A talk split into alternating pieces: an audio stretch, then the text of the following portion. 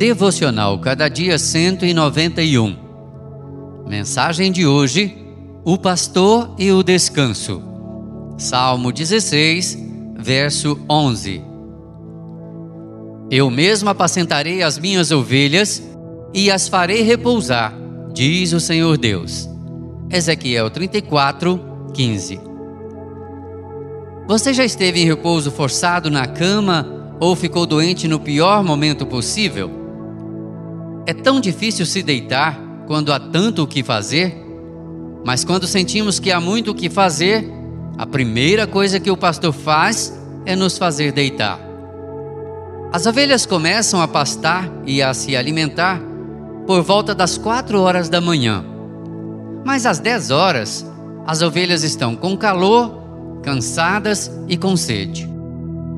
As ovelhas não podem beber enquanto estão com calor, nem quando o estômago está cheio de grama não digerida. Portanto, o pastor tem de fazê-las deitar e descansar. Ocorre que elas não gostam de se deitar. Assim como as crianças, as ovelhas resistem ao descanso. No entanto, o pastor sabe que é disso que as ovelhas precisam. Observe Normalmente, quando há muito a ser feito, nós acordamos, nos aprontamos para o trabalho e depois trabalhamos até ficarmos cansados. Só então descansamos. No Salmo 23, o pastor conduz as ovelhas para descansar primeiro. Descansar antes de trabalhar pode parecer tão simples como reservar um tempo para estar com o pastor ou desfrutar da sua comunhão. Um pastor sabe que até as ovelhas precisam dar um tempo. E você também deve.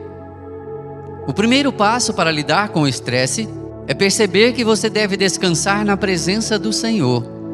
Portanto, não deixe para depois.